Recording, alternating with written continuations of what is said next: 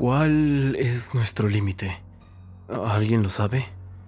¿Hasta dónde se puede llegar antes de cruzar la línea? Para mí nunca ha sido fácil hablar con las demás personas, tanto así que hay solo una persona que puedo llamar amigo. Bueno, antes podía, creo. Él era como yo, tímido, bastante callado y algo torpe, solo que había una gran diferencia. Él tenía una linda novia. Yo lo conocí a él hace más o menos dos años y desde entonces hacemos casi todo juntos. A veces salíamos a un parque que está a un lado de la iglesia o cuando llovía nos quedábamos en casa jugando videojuegos. Ya van casi dos meses desde que no lo veo. Aquello que pasó fue demasiado para él. Conoció a su novia medio año antes que a mí y me dijo que desde entonces todo les ha ido de maravilla. Dice que gracias a ella su vida cambió para bien. Me contaba lo que habían hecho, los planes que tenían y, todo. He de decir que aquellas pláticas eran incómodas a veces para mí. Ya saben, después de todo yo nunca tuve la suerte de estar con alguien. En fin, hace dos meses su novia fue a un curso de verano con sus amigas, pero nunca regresó. De hecho, nunca llegó al lugar. Al parecer, el chofer del autobús que los llevaba no era el que habían contratado sus tutores para que llevasen a sus hijos. Un tipo que suplantó al chofer los llevó a un destino diferente. Mm, dos días después, encontraron el autobús en una vieja granja a las afueras de Sandville y a todos que iban en él muertos. Al parecer, el secuestrador extrajo sus órganos. Imagino que para venderlos o algo así, no supimos más de aquello. Nadie lo tomó muy bien, pero hubo alguien que en serio enloqueció. Luis, mi mejor amigo. La muerte de su novia fue demasiado para él, aún más sabiendo que podía evitarla ya que él sugirió ir a ese curso. Cayó en depresión después de eso. Dejó de hablarme, a mí y a cualquier otra persona.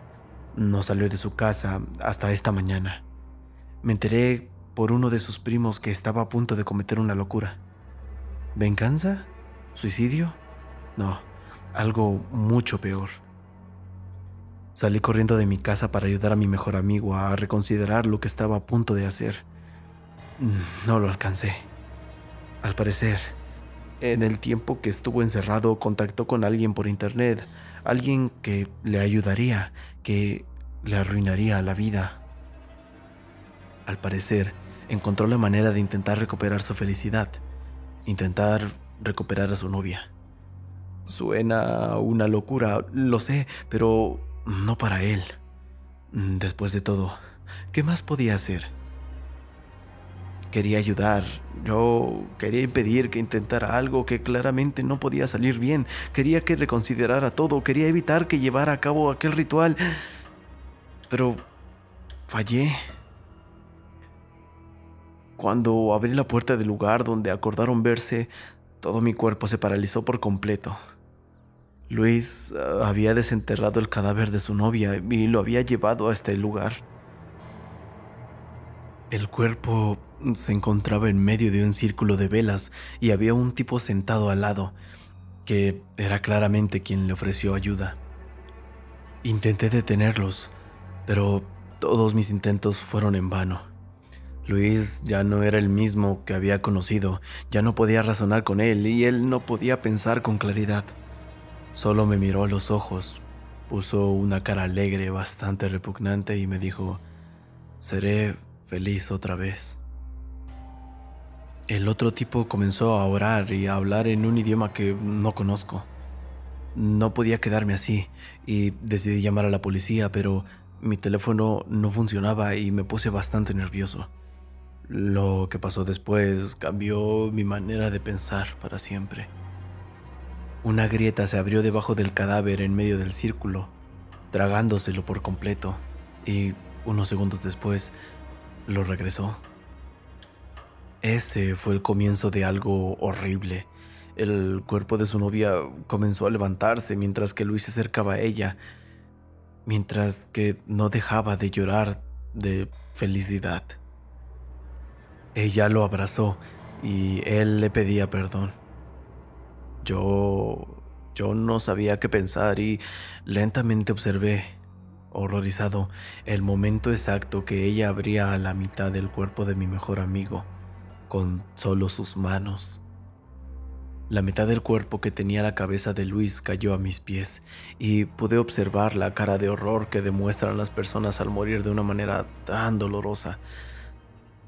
No sabía cómo reaccionar y cuando levanté la mirada observé cómo ella arrancaba lentamente la cabeza del otro sujeto, quien no podía dejar de gritar hasta que la muerte lo tranquilizó.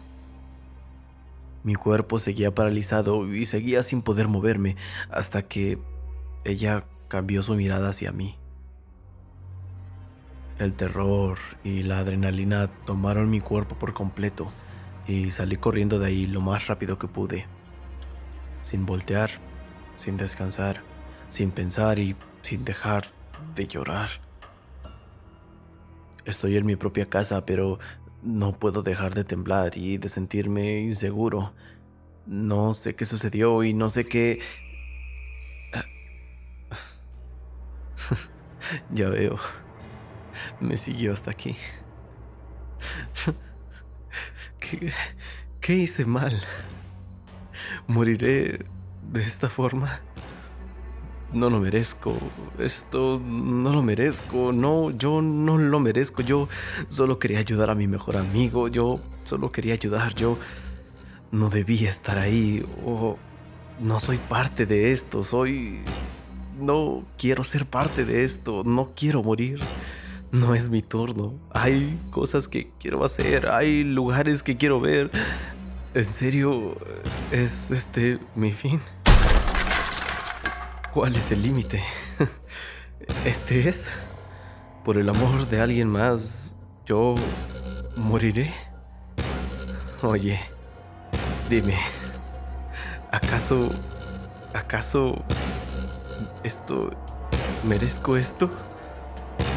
Responde, por favor, antes de morir.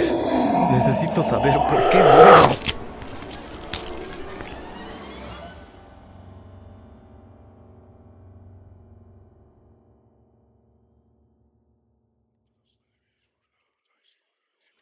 Dime, ¿qué opinas?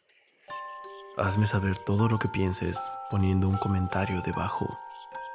Si te ha gustado mi trabajo, compártelo y quédate. Hay mucho más de esto. Creo que eso es todo. Nos vemos en la próxima historia, si es que aún sigo con vida. Gracias y... Hasta luego.